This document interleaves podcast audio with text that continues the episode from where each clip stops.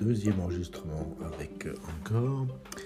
Donc cette fois-ci avec euh, l'app disponible sur le store Apple